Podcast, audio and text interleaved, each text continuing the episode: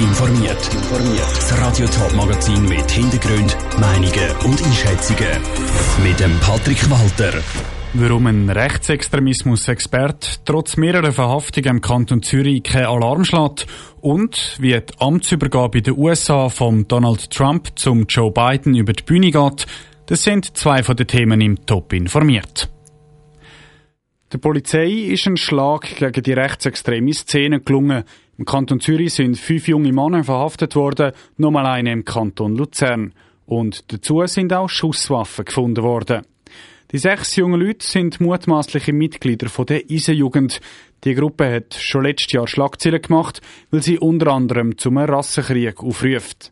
Im Beitrag von der Selin Greising gibt ein Extremismusexperte Einschätzung und einen Ausblick.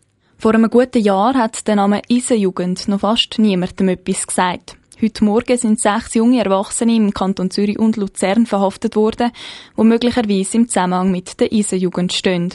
Dass es zu so Verhaftungen gekommen ist, ist grundsätzlich nicht verwunderlich, sagt Philipp Frey, Experte für Rechtsextremismus und Jugendgewalt. Man hat das schon länger beobachtet, man sieht in der Schweiz wie in anderen Ländern eine gewisse Extremisierung oder eine Steigerung von der Gewaltbereitschaft, die da ist und das äh, spiegelt sich jetzt halt auch in diesen Verhaftungen wieder. Neben den Verhaftungen hat die Kantonspolizei Zürich auch Schusswaffen sichergestellt. Auch das ist für Philipp Frey noch kein Grund zum grossen Alarm zu schlagen. Wichtig ist jetzt vor allem, zum Beispiel die Gewaltbereitschaft der jungen Erwachsenen zu untersuchen. Jetzt schon Massnahmen zu fordern, wäre zu früh. Die Frage ist wirklich, ist auch eine Bereitschaft da gewesen, die zu brauchen, oder ist das mehr, weil man halt Waffen hat in dieser Szene und das irgendwie zu dem Männlichkeitsbild gehört? Das wäre sicher das Vordringendste. Und das andere ist zu schauen, wie ist die Ideologie, die Gruppe insgesamt aufgebaut, welche Gefahr geht wirklich davon aus. Trotzdem gilt es, die extremistischen Strömungen in der Schweiz ernst zu nehmen, sagt Philipp Frey. Und Extremismus sei ein Thema, das die Präventionsstellen und Schulen nicht alleine bekämpfen können. Ich glaube, das ist schon etwas, was wir als Gesellschaft in so eine Nase nehmen und schauen, was bieten wir den Jugendlichen für Chancen, für Möglichkeiten, wie ernst nehmen wir die Probleme, die sie haben, oder ähm, ignorieren wir die gekonnt und riskieren dann halt eben genau, dass so Extremisierungen passieren, weil sich Jugendliche offensichtlich nur noch in so Gruppen ernst genommen fühlen.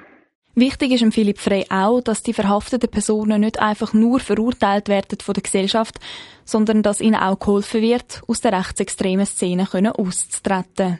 Der Beitrag von der Selin Greising.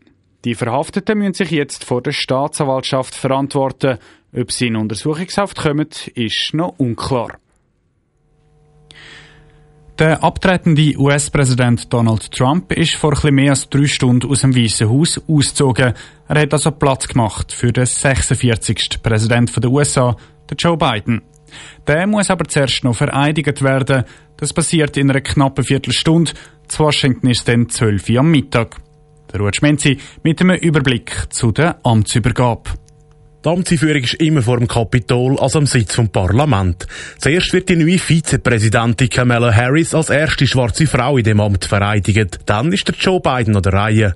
Für das muss er der Amtszeit leisten, erklärt Claudia Brühwiller, USA-Experte von der Universität St. Gallen HSG. Der ist in der Verfassung vorgeschrieben, wird auf eine Bibel schwören und es wird eine Predigt geben, respektive ein paar. Äh, wie soll man sagen, Wünsche zur guten Absolvierung von dieser Amtszeit. Die Wünsche kommen dann unter anderem auch vom ehemaligen US-Präsident Barack Obama, der Sängerin Lady Gaga und anderen Promis. Neben denen wären normalerweise bei der Amtseinführung vom neuen US-Präsidenten auch hunderttausende Zuschauer mit dabei. Wegen der Corona-Pandemie und dem Sturm auf das Kapitol vor zwei Wochen sind Zuschauer aber verboten. Nach der Vereidigung gibt es eine Antrittsrede von Joe Biden. Wir erwarten heute eine Rede von ungefähr 20 Minuten worin der Joe Biden einerseits seine Vision für Amerika wird darlegen, seine Vision von einem geeinten Amerika und auch die Schwerpunkte von seiner Amtszeit festlegen wird. Nach seiner Rede gibt es für den neuen US-Präsident Joe Biden und seine Vizepräsidentin Kamala Harris eine virtuelle Militärparade. Lang Zeit zum gross Feiern hat Joe Biden aber nicht.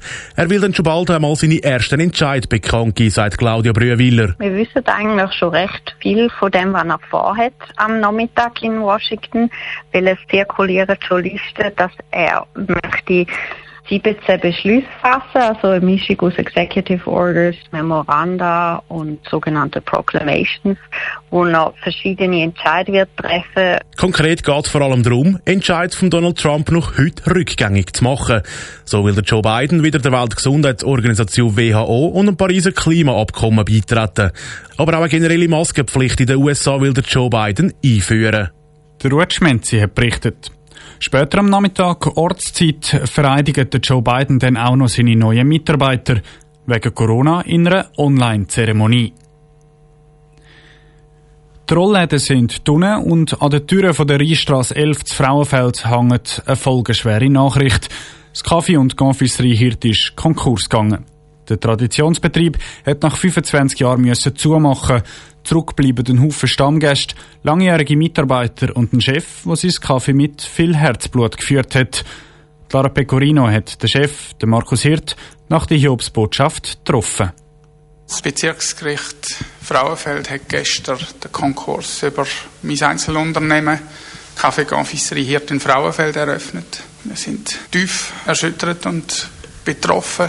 Es ist ein schwerer Tag für den Markus Hirt, den Chef der Confiserie Hirts Frauenfeld.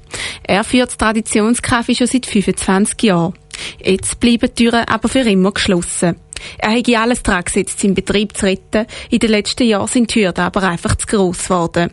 Angefangen hätte die Schwerzeit mit einer Grossbaustelle, die drei Jahre lang massive Einschränkungen mit sich gebracht habe. Das hat bei uns tiefe Spuren gezeichnet und gewaltige Umsatzrückgänge bedeutet. Wir mussten hier schon Mitarbeiter abbauen und jetzt, im Jahr 2020, mit der Pandemie, ist es fast unmöglich geworden, den Betrieb über Wasser zu halten. Wichtige Catering-Aufträge sind in der Corona-Krise ausgefallen und auch die Belieferung von Hotels sei auf Null gehalten.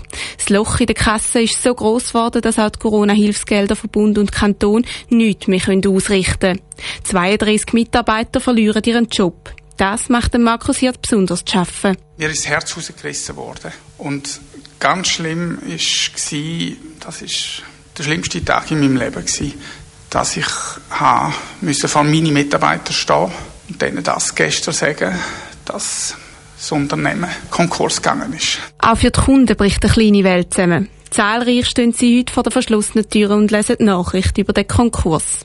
Mit dem Kaffee gehen sie auch ein Stückchen Frauenfeld verloren, meint eine Stammkundin traurig. Für mich war Confiserie Hirt einfach der Laden, wo man eingegangen ist, wenn man etwas Feines gesucht hat. Wenn man einen feinen Kaffee hat trinken oder auch gutes Mittagessen. Es ist für mich Tradition im Frauenfeld. Eine Stammkundin vom Kaffee und der Confiserie Hirt im Beitrag von der Lara Pecorino. Wegen dem Coronavirus müssen die Cafés und Restaurants in der Schweiz bis mindestens Ende Februar zubleiben. Zwar gibt es finanzielle Hilfe vom Staat, trotzdem ist laut dem Gastroverband GastroSuisse nicht klar, wie viel Betrieb die Krise nicht übersteht und Konkurs gehen. Top informiert, auch als Podcast. Mehr Informationen gibt's auf toponline.ch.